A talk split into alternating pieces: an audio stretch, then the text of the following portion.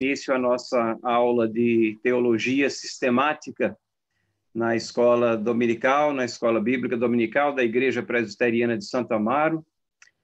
Nós, essa é a classe de teologia sistemática e nós temos visto aqui diversos aspectos da teologia eh, sistemática. A teologia sistemática ela apenas pega as doutrinas da palavra de Deus e ordena sistematicamente os textos, os versículos, de tal forma que nós somos apresentados numa forma didática as, a, os pontos chaves que nós precisamos entender sobre a pessoa de Deus, sobre quem nós somos, sobre a humanidade, sobre a pessoa de Cristo, Espírito Santo, últimos, os últimos tempos e assim por diante. Todas as áreas de conhecimento bíblico e nós, então, é, durante os últimos domingos, nós estivemos examinando exatamente a antropologia bíblica, que é o estudo da pessoa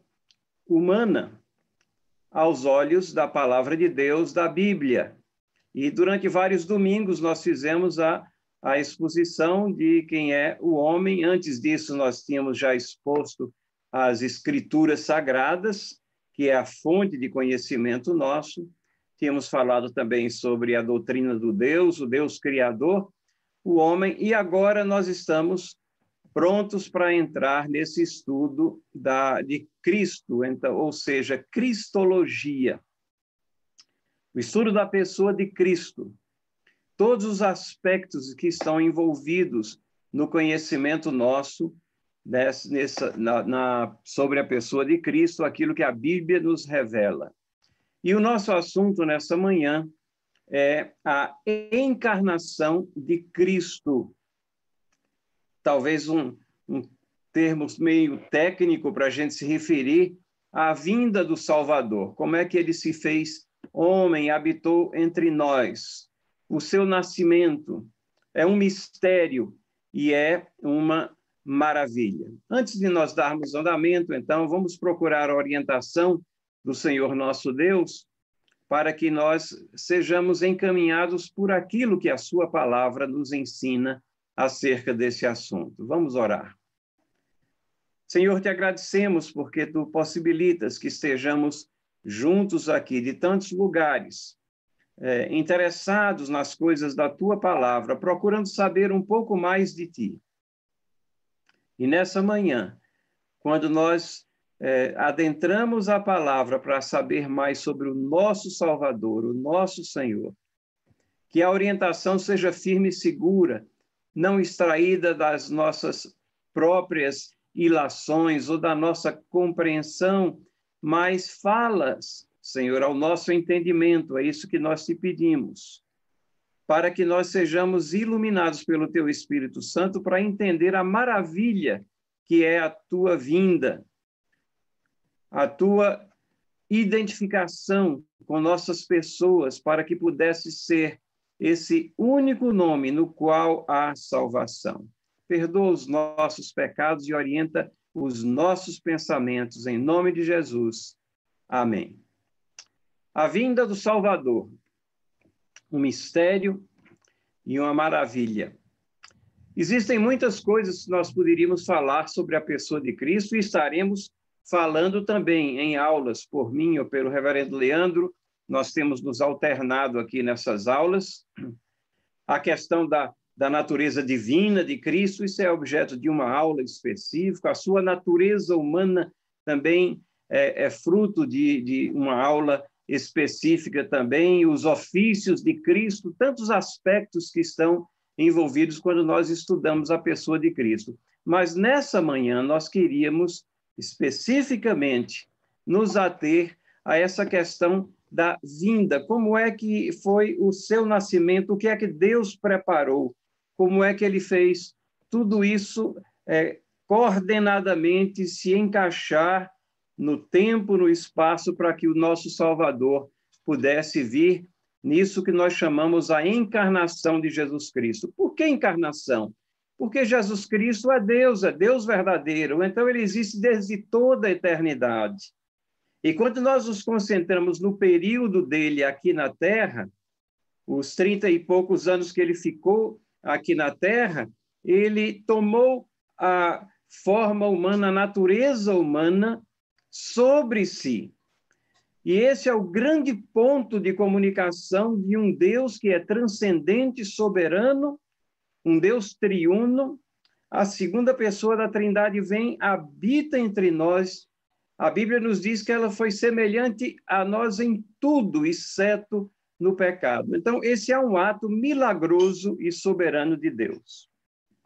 Bom, existem vários trechos que nós poderíamos usar como trecho base da nossa lição nessa manhã. Mas eu escolhi o texto em Gálatas, capítulo 4, versículos 1 a 7. Iremos fazer referência àqueles textos históricos que estão lá, principalmente em Mateus, em Lucas, que falam dos passos ali que levaram ao nascimento do nosso Senhor Jesus Cristo. Mas Gálatas 4, 1 a 7 Aqui temos o apóstolo Paulo fazendo um resumo também, que não é somente enraizado ou ancorado na história, mas que tem os aspectos teológicos dessa vinda, dessa encarnação. Então, começando aqui, vamos ler os versículos 1 a 3 do capítulo 4 de Gálatas. Nós vemos que esse texto inicial fala de um tempo predeterminado. O texto diz: Digo, pois, que durante o tempo em que o herdeiro é menor e nada difere do escravo, posto que ele é senhor de tudo, mas está sob tutores e curadores até o tempo predeterminado pelo Pai. Assim também nós, quando éramos menores, estávamos servilmente sujeitos aos rudimentos do mundo. O texto fala é, da conversão, desse agregar que Deus faz do seu povo desde a criação. Tivemos a queda, a humanidade caída em, em pecado, mas mesmo assim Deus ama o seu povo e o traz para si ao longo dos séculos, preparando tudo, e no tempo pré-determinado somos tocados pelo Espírito Santo de Deus e deixamos aquela condição de sermos meramente criaturas de Deus, escravos do pecado, mas somos é, levados a uma situação de herdeiros, de filhos. Mas por que isso? Porque o herdeiro maior. Porque é, o filho é aquele que é, veio até nós para nos salvar. Ele também veio num tempo pré-determinado um tempo determinado pelo Pai. É Deus soberanamente trabalhando através da história e organizando todos os eventos de tal maneira que tudo estava preparado, as condições, as situações estavam maduras para que o nosso Senhor Jesus Cristo viesse da forma como veio. Nada disso foi acidente. Não é que Deus tinha um plano A, esse plano A deu errado, então ele fez um plano, B. Não, desde toda a eternidade estava determinado como Jesus Cristo haveria de vir para dar a sua vida pelos pecados do seu povo. Então, Gálatas 1 a 3 dá essa é, condição aqui inicial, que é levar os nossos pensamentos a um Deus soberano que está predestinando tudo. E veja, os dois versículos seguintes aqui, versos 4 e 5, fala, tem um, traz um outro termo, além da predeterminação de Deus, além de que ele tem um plano soberano, Deus não é surpreendido por nada, mas ele está em controle da história. Diz aqui: vindo, porém, a plenitude do tempo, Deus enviou seu filho, nascido de mulher, nascido sob a lei, para resgatar os que estavam sob a lei, a fim de que recebêssemos a adoção de filhos. É um texto tão curtinho, mas tão rico em doutrina aqui, tem tantas coisas aqui a serem examinadas e exploradas, mas por enquanto vamos nos concentrar nessa questão da plenitude do tempo. É como se é, a história da humanidade fosse um copo de água e estivesse caindo gotinha após gotinha na medida que os anos vão passando, os séculos vão passando, e chega um momento que aquele copo está cheio. E aí você coloca uma gotinha a mais. Se você olhar com cuidado aquele copo, quando ele está realmente cheio, é, ele está até com a superfície da água um pouquinho acima da superfície do copo, aquilo que na física chamam de tensão capilar. Né? Mas se colocar mais uma gotinha mais, aí ele transborda. Na administração de Deus, na sua soberania, nada transborda, porque tudo acontece quando está devidamente preparado. Então, quando Jesus Cristo veio, encarnou, assumiu a natureza humana, isso aqui foi na plenitude do tempo. Foi um preparo realizado com profecias e profecias que foram sendo cumpridas passo a passo e situações na história da humanidade que foram trabalhadas também, de tal maneira que Jesus Cristo encontra o tempo certo na sua vinda para realizar a sua obra conosco. O preparo nos traz até a época certa. A época certa, e nós podemos aprender isso não somente da Bíblia, não somente das profecias, mas quando fazemos uma análise, inclusive, da história. E Deus soberanamente rege a história. Por exemplo, vamos pensar na questão é, dos gregos. Ele preparou todo um império grego. Os gregos estavam ali é, alargando né, os seus limites.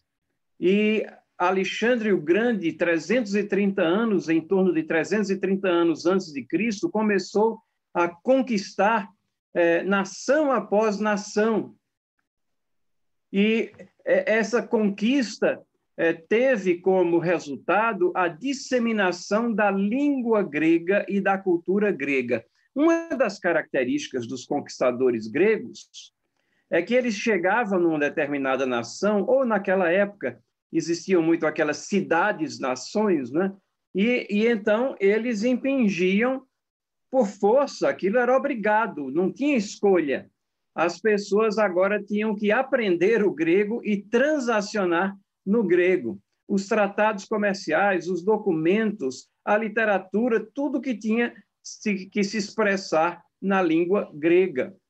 A própria religiosidade latente em cada uma dessas nações, ela era suprimida porque a, a cultura grega era colocada em cima de todas essas coisas. Obviamente que tudo isso foi feito é, com é, quebras de, de, de princípios é, da lei de Deus, com violência muitas vezes, mas isso não significa que Deus estivesse ausente de toda essa conquista que estava sendo realizada ali.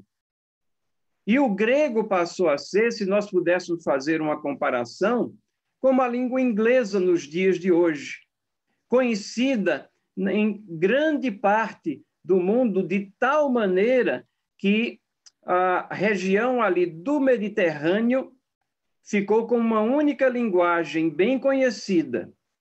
E isso predominou por cerca de 900 anos. Vejam, o Império Grego ele se acabou, ele se esfacelou num determinado momento. Mas a língua predominou, tal era a força com que essas conquistas ocorriam na naqueles povos ali daquela época. De tal maneira que o próprio Antigo Testamento, que tinha sido escrito é, em hebraico e algumas porções em aramaico, ele foi traduzido para o grego. Os livros é, na língua grega eram muito conhecidos, entendidos pelo todo mundo greco-romano, porque depois que os romanos entraram, nós vamos ver isso daqui um pouquinho mais à frente, é, os romanos não se importavam muito que a língua grega continuasse. Então, os próprios romanos também tinham acesso e entendiam a literatura grega. E o Antigo Testamento estava naquela ocasião, quando Jesus veio, já traduzido para o grego. Deem uma olhada nesse mapa aí que nós estamos mostrando. Essa parte verde aí mostra a extensão do Império Grego. Você vê que ele, ele se inicia ali na Grécia Antiga, obviamente, aqui no lado esquerdo superior, e essas uh, trilhas vermelhas são as trilhas de conquista, e uh, ele vai se alastrando, passa pela uh, Palestina, ali atinge o norte da África, o Egito, e aí ele vai em direção aqui ao é, leste e vai chegando até aquilo que nós conhecemos como, hoje em dia, parte da Índia e, e Paquistão. Eu vou mudar o mapa aqui um pouquinho para que a gente se situe aqui já com nomes atuais, para que a gente tenha uma ideia de como era amplo esse império grego aqui. A Turquia né? Egito, Iraque, Irã, Afeganistão, Paquistão e uma parte da Índia ali, tudo isso aqui dominado pelo, pelo gre, pelos gregos, dominado militarmente pelos gregos, e obviamente que outras partes que não estão aqui colocadas, como um império tão grande, de tantas dimensões, onde imperava a língua grega, nós podemos ver que eles também eram influenciados de uma maneira ou de outra em suas transações comerciais, mas o mais importante aqui é essa consolidação de uma língua que possibilitaria a comunicação do evangelho de uma forma tão ampla, muito diferente do que seria se cada nação tivesse ainda a sua língua própria, renitentemente pegada a ela, mas agora havia uma língua franca e que poderia prover essa comunicação. Aqui nós temos uma página do Antigo Testamento em grego, a primeira página do livro de Josué, na tradução que ficou conhecida como Septuaginta, mais ou menos 280 anos antes de Cristo, foi providenciada então essa tradução para o grego do Antigo Testamento.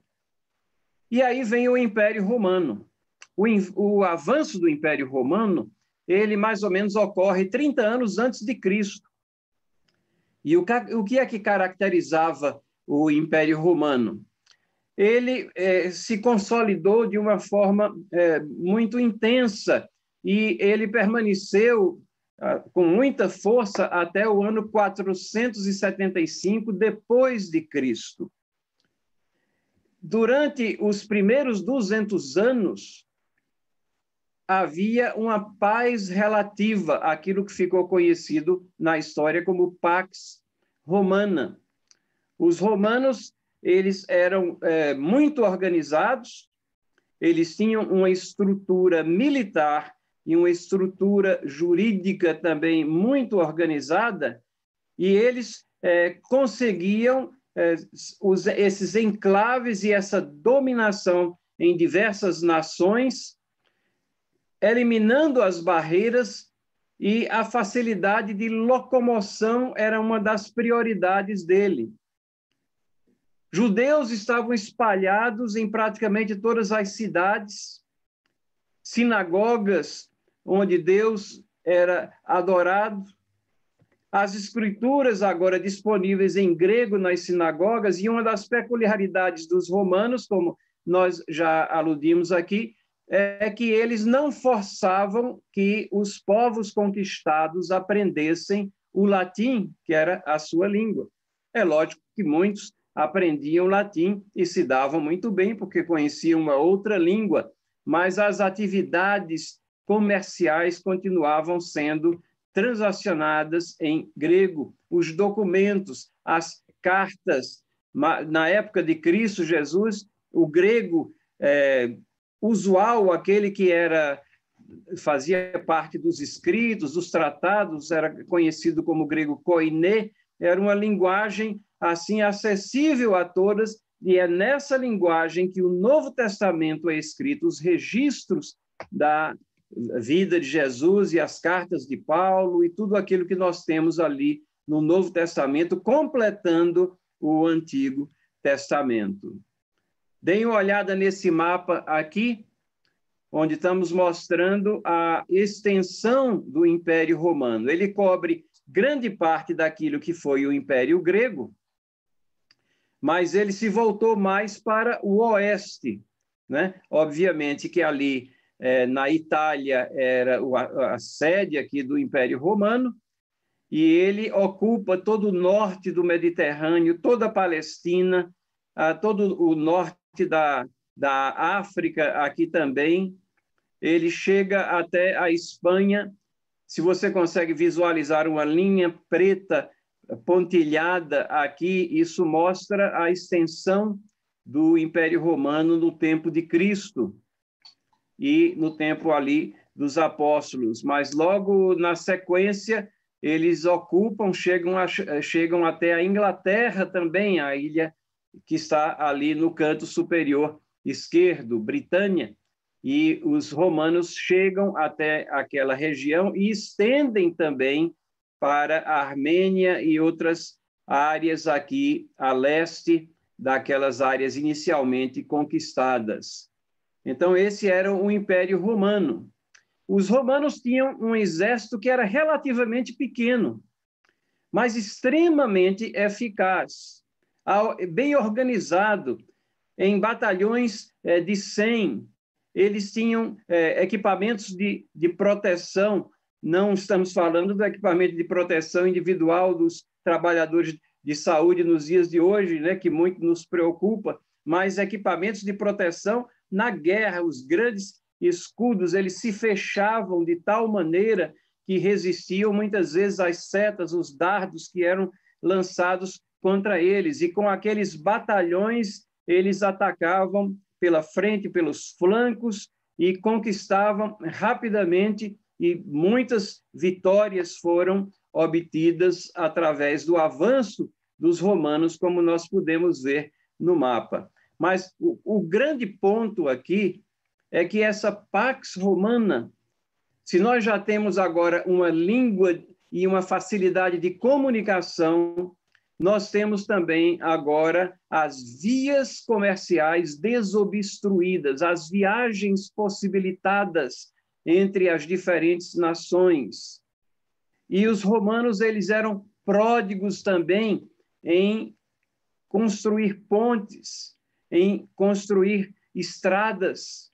Então, eles é, se concentravam muito na facilidade de locomoção.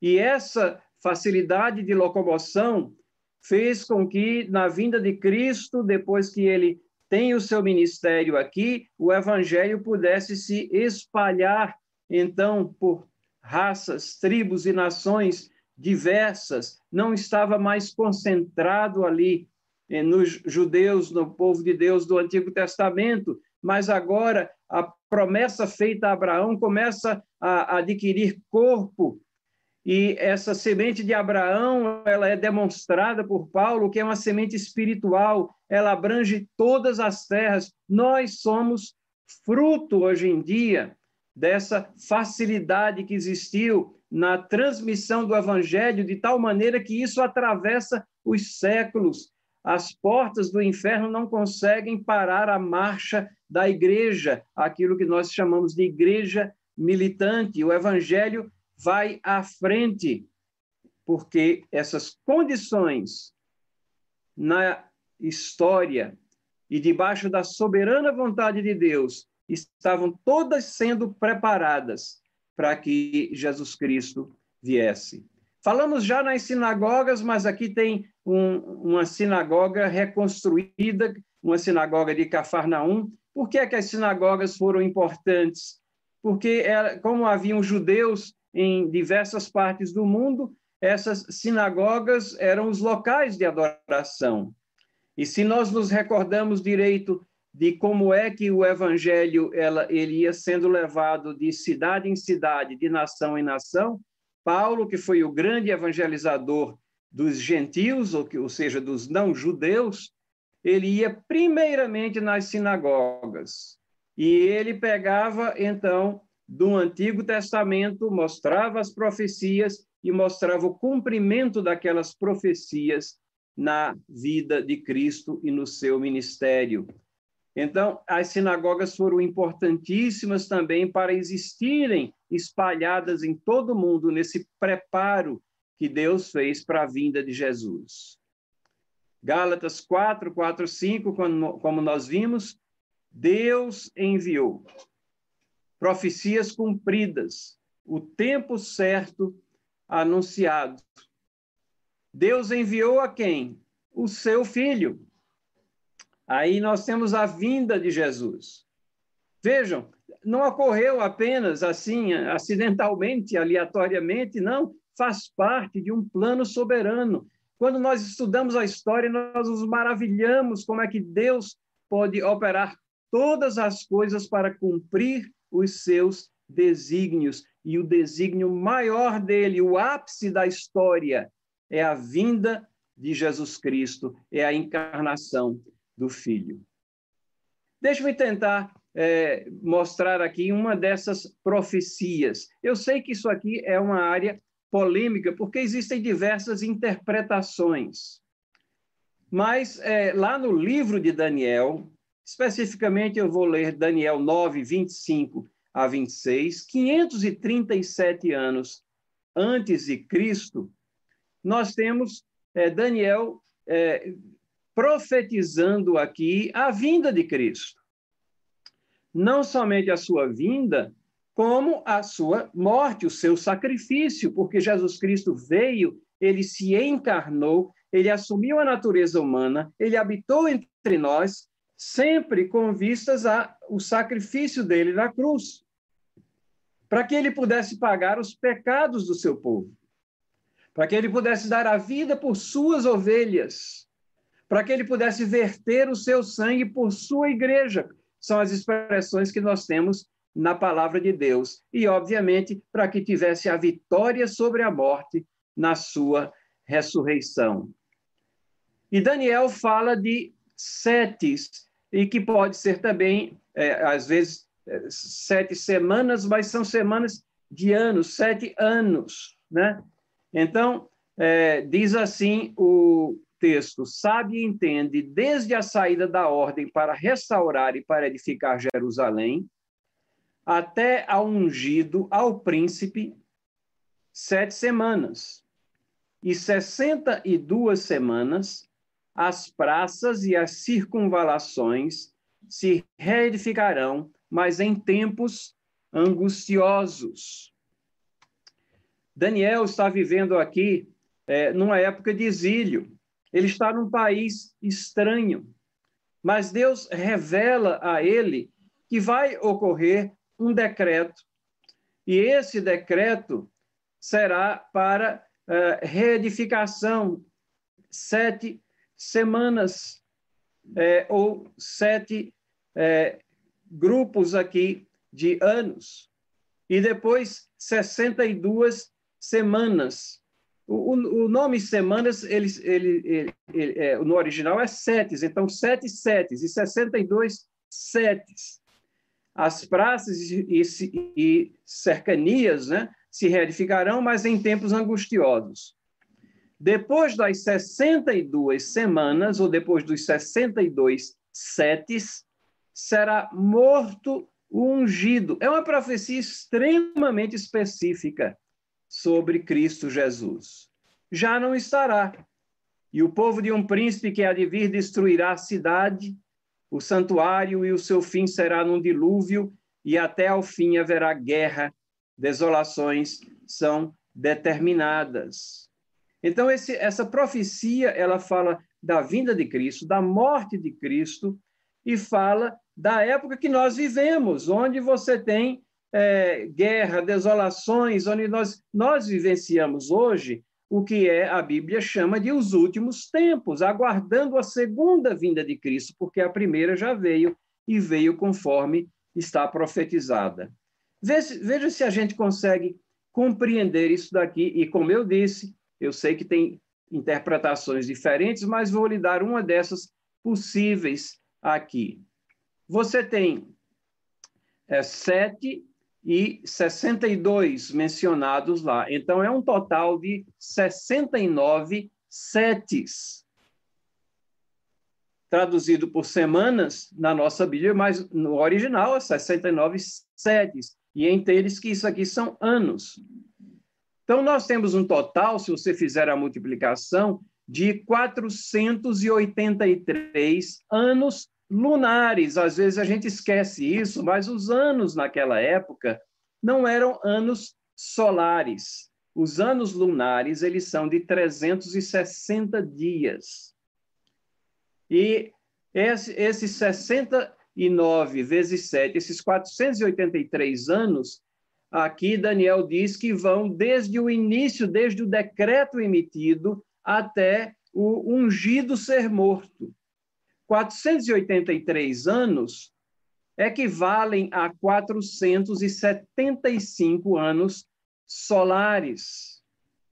Ou seja, se você pegar 483, né, dividir por 360 é, e multiplicar por 365, você vai chegar aos 465 anos solares você precisa de menos anos solares, porque o nosso ano solar tem 365 dias ou 366 nos anos bissextos. E o que é que isso quer dizer? Que 475 anos desde o decreto até a morte de Cristo.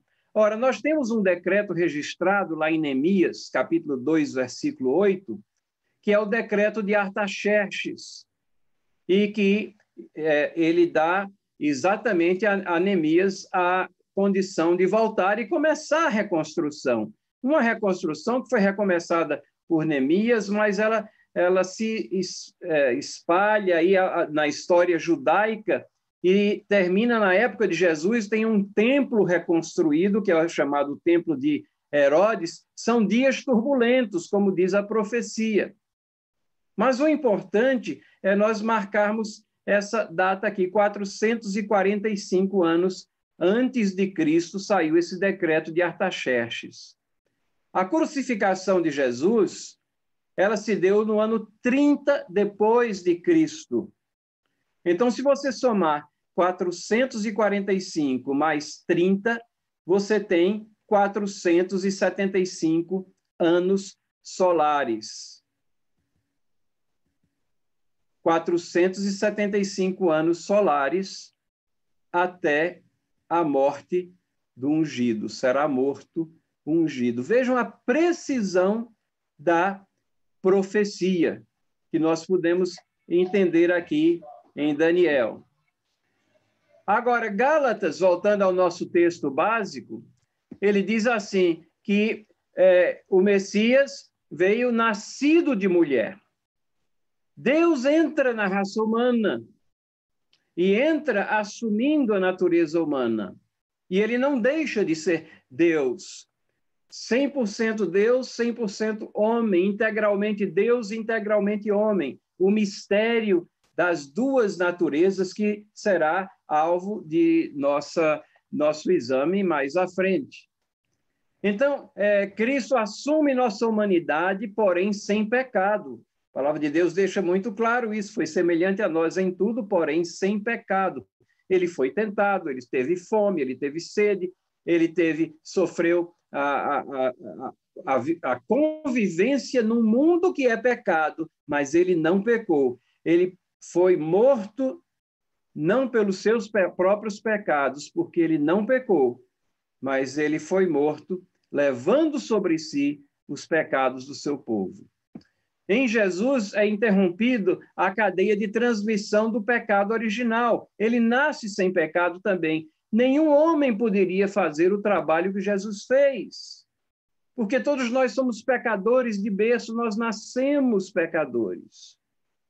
Assumindo essa humanidade, então, assume sobre essa humanidade o pecado do seu povo e transmite, então, a nós, ao seu povo, a sua perfeita obediência e justiça, de tal modo que nós somos aceitos perante a presença santa de Deus com o seu manto de justiça, cobertos pelo manto de justiça de Cristo Jesus.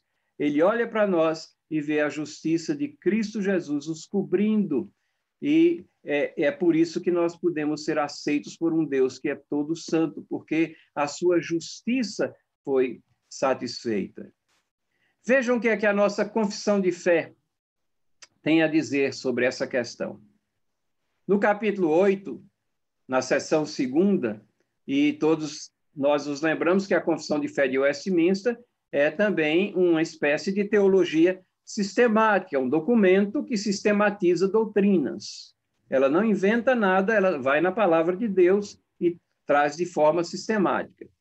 E diz assim: o Filho de Deus, a segunda pessoa da Trindade, sendo verdadeiro e eterno Deus, da mesma substância do Pai e igual a ele, quando chegou o cumprimento do tempo, lembram, na plenitude do tempo, tomou sobre si a natureza humana com todas as suas propriedades essenciais e enfermidades comuns, contudo sem pecado sendo concebido pelo poder do Espírito Santo no ventre da Virgem Maria e da substância dela. A humanidade de Maria estava nele e a divindade ele atrás desde toda eternidade.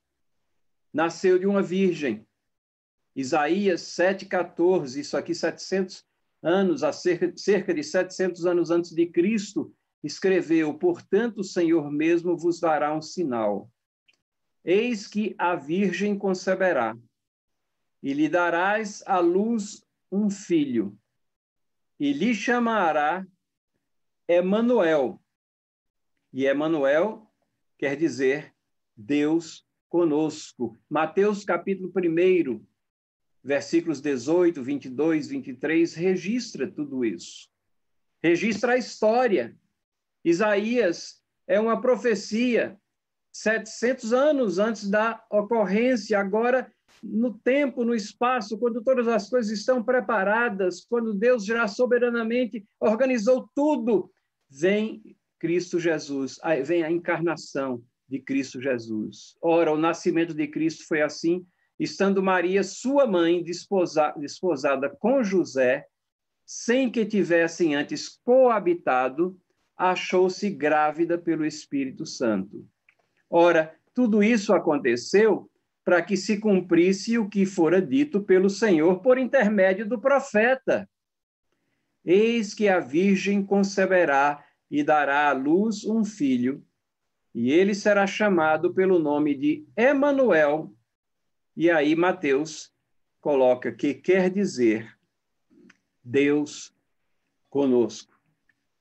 Muitos é, modernistas e é, é, da escola alemã, principalmente do, do século XVIII, é, XIX, começaram a contestar essa questão é, do nascimento virgi, virginal, é, colocando-se como juízes sobre as escrituras e dizendo que não, mas a palavra no hebraico, é, alma, ela pode significar apenas uma, uma jovem senhora.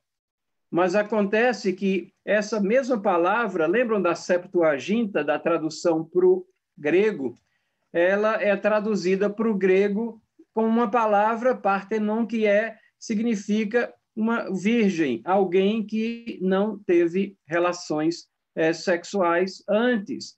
É, ela estava desposada para, por, com José, mas era, era costume naquela época que era uma espécie de um estágio dois do noivado, aonde você aguardava um tempo até a consumação do casamento. Lucas traz isso daqui com uma especificidade mais intensa até. Lucas é o outro evangelho sinótico, ele descreve as mesmas coisas, os três primeiros evangélicos, evangelhos, visto de é, pontos de vista diferentes aqui.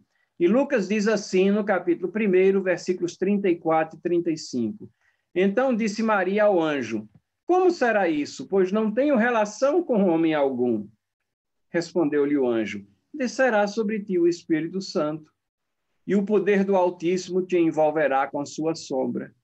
Por isso também o ente santo que há de nascer será chamado Filho de Deus. Veja, Maria diz: Eu não tenho relação com homem algum, como é que eu vou ficar grávida? Como é que eu vou ter um filho? Mas é, Lucas diz que é o Espírito, ele será gerado pelo Espírito Santo. Ora, é, se Deus preparou todas as coisas, se Ele é soberano sobre a história, é, o que é que deve espantar que Ele consiga fazer um milagre aqui nessa situação? Deus é Deus. Agora, se, se há incredulidade com relação a Deus, nós descartamos a palavra e então somos, como diz o apóstolo Paulo, os mais miseráveis dos homens, porque vamos criar um Deus à nossa imagem e semelhança, e não ao contrário, e vamos embarcar numa falsa religiosidade que vai nos levar à perdição. Deus se revela nas Escrituras em todo o seu poder e fazendo maravilhas, sim, para substanciar o seu poder. Tudo com um propósito. Diz o texto que bíblico que Jesus nasceu em Belém. Mas por que Belém? Ora, 700 anos antes de Cristo também, o outro profeta, Miqueias, e tu, Belém, escreveu o seguinte: E tu, Belém Efrata, pequena demais para figurar como grupo de milhares de Judá, de ti me sairá o que há de reinar em Israel, e cujas origens são desde os tempos antigos, desde os dias da eternidade. Isso está no capítulo 5, versículo 2. 700 anos antes de Cristo, Belém era uma cidadezinha, um vilarejo. Porque Belém, se Maria e José viviam em Nazaré. Lembram que Jesus é chamado de Nazareno porque eles viviam em Nazaré, era um lugar onde eles moravam. E Belém fica a quase 100 quilômetros ao sul de Nazaré, mais ou menos a distância entre a cidade de São Paulo é, e a cidade é, de Campinas, um pouco mais, talvez, né, o, o mais oeste do, da, de Campinas, e eles têm que fazer essa viagem. Por quê? Porque um imperador, César Augusto, decretou um censo. E o censo naquela época não é o censo dos dias de hoje, onde alguém é, do IBGE vem até a residência, a casa, e pergunta quantas pessoas moram aqui, a idade, faz aquele questionário. Não. Naquela época tinham que se deslocar, as pessoas tinham que se deslocar, os registros eram mantidos nas cidades de nascimento. Então, é, é, José tem que ir de volta ao lugar, a Belém, onde ele nasceu, e não mais em Nazaré, onde ele morava naquela época eles foram forçados a viajar à cidade natal, tudo dentro do plano de Deus. Tudo dentro do plano de Deus. Lucas 2, 1 a 6 registra isso. Naqueles dias foi publicado um decreto por César Augusto, convocando toda a população do império para recensear-se. Este, o primeiro recenseamento, foi feito quando Quirino era governador da Síria. Todos iam alistar-se cada um a sua própria cidade. Né? Quirino ou Sireno, como pode ser também. E José também subiu da Galiléia, da cidade de Nazaré, para a Judéia, a cidade de Davi, chamada Belém, por ser ele da casa e família de Davi, a fim de alistar-se com Maria, sua esposa, que estava grávida. Estando eles ali, aconteceu completarem-se-lhe os dias. É, eu falei que era a distância mais ou menos entre aqui e Campinas, a gente entra num carro e uma hora e meia depois a gente está lá. Naquela época a viagem era mais penosa, né? E Maria estava grávida a ponto de dar à luz, como realmente acontece quando ela chega em Belém. Agora, de lá, nós lemos no relato bíblico que Jesus foi para o Egito. Por que será que ele foi para o Egito? Ora, havia uma oposição satânica a Jesus. Essa, essa oposição satânica ela foi intensificada durante o seu ministério aqui porque Satanás sabe que ele é, tem ali o seu maior inimigo e ele vai ser derrotado. Então, Satanás tenta, através de Herodes, matar a criança recém-nascida. E, e, Herodes é, tenta é, cooptar os magos para que eles revelem o lugar onde a criança que eles têm, então, têm, estão vindo para adorar, e porque diz Herodes, eu quero adorá-la também, só que na realidade ele queria matá-la, porque ele achava que aquela criança seria o rei dos judeus, era esperado por muitos, e ele tinha medo daquela criança que estava para nascer. Mas Deus avisa os magos e a José. E Jesus escapa, levado pela família, ao Egito. Mateus 2,16 registra isso. Vendo-se iludido pelos magos, enfureceu-se Herodes grandemente e mandou matar todos os meninos de Belém e de todos os arredores, de dois anos para baixo. Esse incidente é chamado Massacre dos Inocentes. A raiva de Herodes, a ira de Herodes, a ira de Satanás, ali concretizada em Herodes, era tão intensa que ele mata todas as crianças. Pensem no horror que isso deve ter sido. Para ver se certificar que Jesus estava no meio daqueles de dois anos abaixo que seria morto também. Mas não era esse o plano de Deus. Não era esse o plano com a encarnação. Não era esse o plano com a vinda de Cristo. E por isso que eles são avisados e eles fogem para o Egito. Mas tem uma razãozinha adicional também.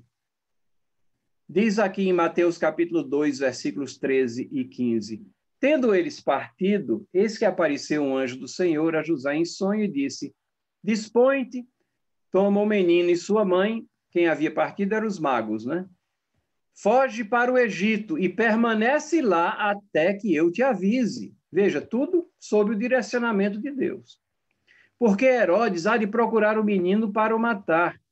Dispondo-se ele, tomou de noite o menino e sua mãe e partiu para o Egito e lá ficou até a morte de Herodes. O ódio de Herodes durou até a morte dele. Mas vejam as últimas palavras desse trecho, para que se cumprisse o que fora dito pelo Senhor por intermédio do profeta. Do Egito chamei o meu filho. Ele não nasceu em Belém? Como é que ele veio do Egito? Lá em Oséias, 710 anos antes de Cristo, quando Israel era menino, eu o amei, e do Egito chamei o meu filho. Isso é uma referência dupla ao resgate do povo de Deus da terra do Egito e a caminhada, a peregrinação até a terra prometida. E agora vem Jesus Cristo para realizar o resgate real que não é da, era da escravidão do Egito, escravidão de uma pessoa sobre a outra, é uma escravidão muito pior, é a escravidão do pecado, é a escravidão de Satanás sobre muitas pessoas. Mas é Cristo Jesus que vem resgatar o seu povo dessa escravidão do pecado, levá-los por uma peregrinação, saindo do Egito espiritual que é essa, essa, é, é, essa condição de escravos para uma situação de promessa que vai sendo recebida paulatinamente, na medida que nós peregrinamos, vamos nos achegando a, ao cumprimento da grande promessa. Aquele que nos chamou, ele também é poderoso para nos levar passo a passo até a glorificação. Ao adentrarmos na presença de Deus, entraremos na perfeita terra prometida. Mas essa profecia foi cumprida também na vida de Cristo. Para que tudo isso? Para resgatar o pagamento pelo pecado. Os primeiros anos de Cristo, de, do ministério dele, né? São aqui na Galileia. Nesse mapa aqui à direita, vocês veem onde está Jerusalém. É lá embaixo e a Galileia lá em cima. A Galileia, ela ficava, ela, as fronteiras dela eram com outros povos e ela era permeada por gentios, por pessoas que não eram judeus. E isso daqui já mostra esse caráter de internacionalização na vida da igreja. Ela deixa aquela identidade nacional. Jesus vem com uma mensagem que ela é muito maior do que aquela que ele tem para a nação de Israel. Ela agora vai se espraiar por todo o mundo por aquelas condições que Deus preparou. O Messias vem como uma criança e a luz brilha primeiramente na Galileia. Quantos lugares, né?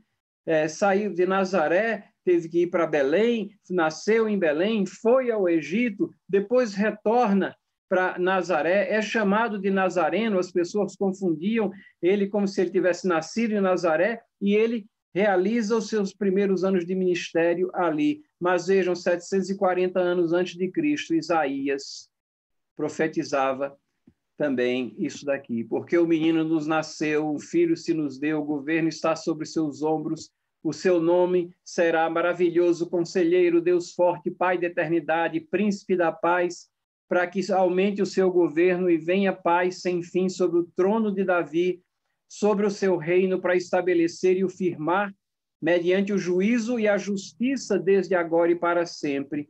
O zelo do Senhor fará isso. O menino nos nasceu, essa é a encarnação, a vinda de Cristo profetizada aqui. E essa luz que brilha primeiramente na Galileia, também Isaías está profetizando. Mas para a terra que estava aflita, não continuará a obscuridade. Deus, nos primeiros tempos, tornou desprezível a terra de Zebulon, a terra de Naftali, mas nos últimos anos tornará glorioso o caminho do mar, além do Jordão, Galileia dos gentios. O povo que andava em trevas viu grande luz e aos que viviam na região da sombra da morte, resplandeceu-lhes a luz. Essa é uma grande maravilha. Muitos judeus, eh, judeus convertidos, naquela época não entendiam essa abrangência do evangelho. E, e houve muita controvérsia na igreja primitiva ali, logo depois da vida de Cristo, e Paulo escreveu é, diversas é, admoestações, esclarecimentos, tem uma carta inteira que foi escrita, o livro dos Hebreus, onde o autor especifica exatamente para os judeus que eles estavam vivendo num tempo que era melhor e maior do que os tempos antigos, porque agora o Messias veio e tem essa visão abrangente de tocar todas as nações. Então, na plenitude do tempo, vem a encarnação de Cristo. Para quê? para nos resgatar, para nos adotar. Voltando ao nosso verso básico, Gálatas, ao nosso texto base, vindo, porém, à plenitude do tempo, Deus enviou seu filho, nascido de mulher, nascido sob a lei, para resgatar os que estavam sob a lei, a fim de que recebêssemos a adoção de filhos, para nos adotar, para sermos recebidos como filhos. Esse é o grande benefício. E o texto continua aqui nos últimos versículos do nosso texto, 6 e 7. Porque vós sois filhos, enviou Deus ao nosso coração o espírito do seu filho, que clama, Abba, Pai. Essa expressão diz respeito a um relacionamento íntimo que temos com o Pai agora, porque não somos mais estranhos, somos filhos. De sorte que já não és escravo, porém filho e sendo também filho, também herdeiro de Deus. Irmãos e irmãs, a encarnação representa a grande concretização do amor de Deus por seu povo. E é um milagre, tudo é um milagre aqui. Deus operando na história Deus soberanamente regendo todas as coisas, o nascimento virginal, o crescimento dele, duas naturezas numa só pessoa, três pessoas subsistindo numa só. Deus nos surpreende sempre. É um mistério, mas um mistério claramente profetizado, registrado, revelado na Escritura Sagrada. Era necessário que essa encarnação acontecesse para que nós tivéssemos um substituto por nossos pecados, Não desprezemos a dádiva de Deus. Não vamos negligenciar o estudo da palavra e ver o que Deus fez por nós. Quão grande amor ele tem por nós, quando sendo nós ainda inimigos, ele nos ama e nos chama para si. Que Deus os abençoe, nos dê uma semana muito abençoada. É a nossa oração.